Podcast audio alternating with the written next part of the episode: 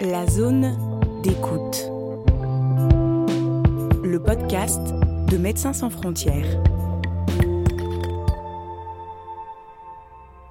Épisode 3 Génération perdue.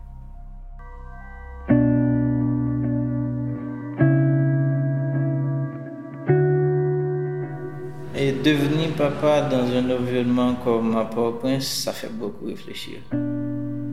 Moi, j'avais planifié ma vie, j'avais, j'ai même écrit il y a trois ans cela, j'ai écrit ma mission de vie.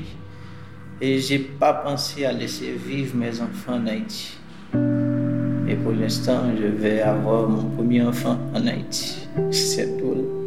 Ça me fait beaucoup réfléchir, mais je garde toujours espoir de ne pas laisser éduquer mon enfant en Haïti. C'est un garçon. J'ai les idées. Il a deux prénoms. Et deux prénoms que j'ai composé le premier avec le nom de sa mère et l'autre c'est un nom biblique. C'est Andy. Et comme ça vient du nom de sa mère et Salem, c'est biblique. Et le docteur que ma femme suit nous a dit aujourd'hui, aujourd'hui on est le 20. Aujourd'hui, c'est la date que le docteur a fixée. Très souvent, ça peut aller trois jours après. On, se communique très souvent, soit par WhatsApp ou par appel. Et je me dis quelquefois, si toutefois je suis au travail et qu'elle va accoucher, elle est seule à la maison, et qu'est-ce que je vais faire? Et d'ici à chez moi, c'est un peu loin. Peut-être je n'aurai pas le temps d'arriver, mais je peux appeler quelqu'un d'autre pour nous venir en aide.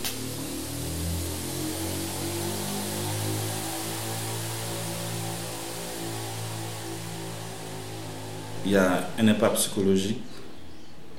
Mes enfants et ma femme, ils ont beaucoup plus en plus, en plus peur.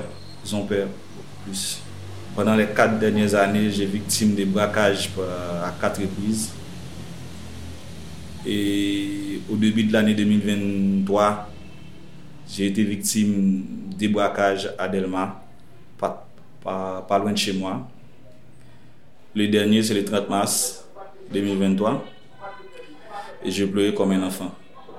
Parce que j'ai tellement été victime de ces actes et les gens ils étaient beaucoup plus agressifs qu'avant.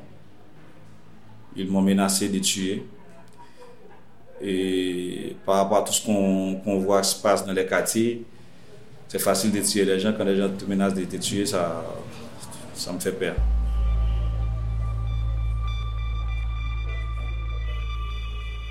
Donc c'est des hommes à moto quand je les aperçus venir en face, étaient en train de ralentir sur cette course. Je, me faisais l'idée que j'allais être attaqué. Effectivement, j'ai été attaqué. Traumatisé, comme tout enfant voit son, son, père en train de braquer par des bandits menacés, je pense qu'il est, il est traumatisé. Les gens vivent tout le temps avec une situation de peur constante. Les gens arrivent, comment on dirait ça, à formater leur esprit de manière à, si je prends leur propre mot, à se résigner. C'est une espèce de résignation. Cette résignation se manifeste sur une logique assez simple. Puisque je n'ai où aller, puisque je ne peux rien faire, je continue à vivre et j'attends le jour où ma mort arrive ou mon tour arrivera. Voilà la logique. Et je me rappelle bien le discours d'un jeune qui désire aller à l'école, mais qui ne peut pas, et qui dit que chaque jour il passe, il n'est pas mort, c'est comme une victoire. Mais pourtant, il s'attend à être mort à n'importe quel moment. Pour lui, son quartier est comme une cimetière à ciel ouvert. Donc, c'est la réalité. Donc, les gens vivent chaque jour la réalité de la mort. La pulsion de mort se manifeste chaque jour.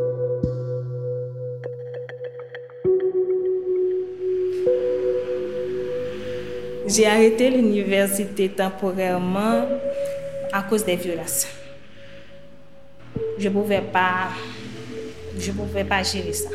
Parce que je suis une personne, quand il y a un problème, si on fait quelque chose devant moi, je, vais être figé, je ne vais pas pouvoir bouger. Alors je peux être victime à n'importe quel moment. Et pour éviter ça, je, prends un peu de recul et pour recommencer.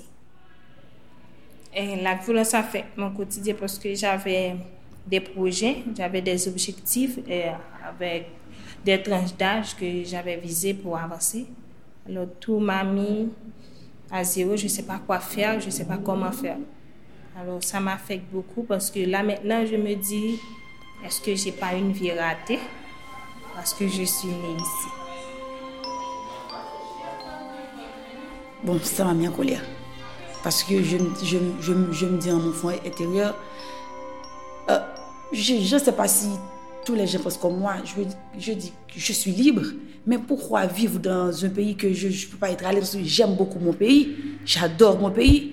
Et là maintenant, je peux pas vivre là-dedans. ça me met toujours en colère. Bon, mais des fois, je, dois accepter des choses qui est inacceptable. Oh, ça, ça m'a vraiment révolté. C'est une révolte que, à, l'intérieur que je peux pas dégager vraiment. Parce que si je dégage ça, ça va m'en coûter la peau. J'ai dû réprimer ça. Je prenais beaucoup de calmant. Parce que quand je suis choquée, j'avais beaucoup de crises. Parce que quand je pense beaucoup, si ma mère a un problème, je pense, je pense, je pense, qu'est-ce que je vais faire? Avant, je ne parlais pas. J'encaisse tout, tout mon cerveau, c'est ce qui m'a rendu malade. J'avais pas, j'avais pas l'habitude de parler, je, je réfléchissais beaucoup. là maintenant, j'écoute, ouais, tu vois, je suis avec mon baladeur, j'écoute, toujours de, la musique, je chante, je danse. Je, je parle tout le temps avec des gens, je leur je leur raconte mon histoire pour eux aussi, pour qu'ils ne tombent pas en dépression comme moi.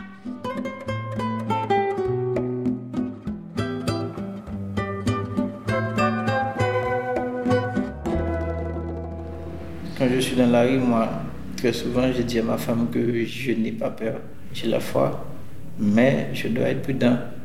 Et le pire des menaces, est-ce que c'est une menace? C'est de recevoir une balle perdue. Parce que même quand tu n'es pas la cible de quelqu'un, tu peux être atteint par un projectile qui vient de nulle part. Et c'est ça le plus grand danger.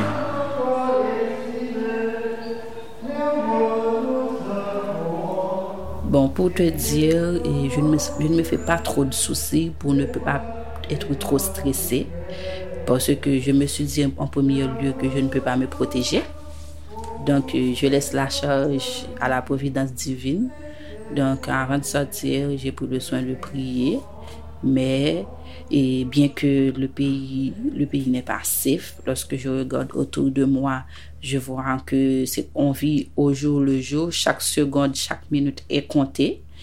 Je, suis sûre que qu'un jour ou l'autre, le pays va connaître un calme et le jour va arriver même si moi-même je ne le sais pas, je peux être déjà être une victime, mais je suis sûre qu'un jour Dieu dira son mot et tous les gens qui, qui font souffrir les autres personnes et donc Dieu prononcera son jugement envers eux.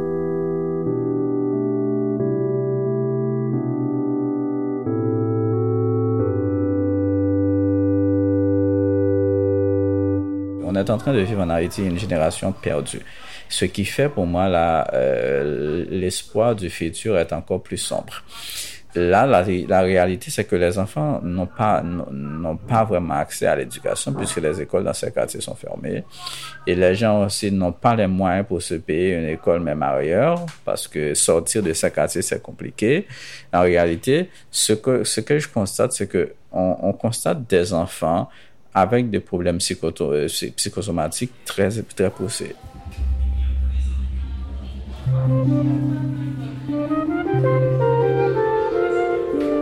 Imagine-toi, tu vois un jeune qui a une arme qui coûte des milliers de dollars américains et cette personne-là vit euh, dans, un, dans un petit abri avec une sandale, un pantalon déchiré, mal vêtu, mais avec une arme qui coûte des milliers de dollars américains.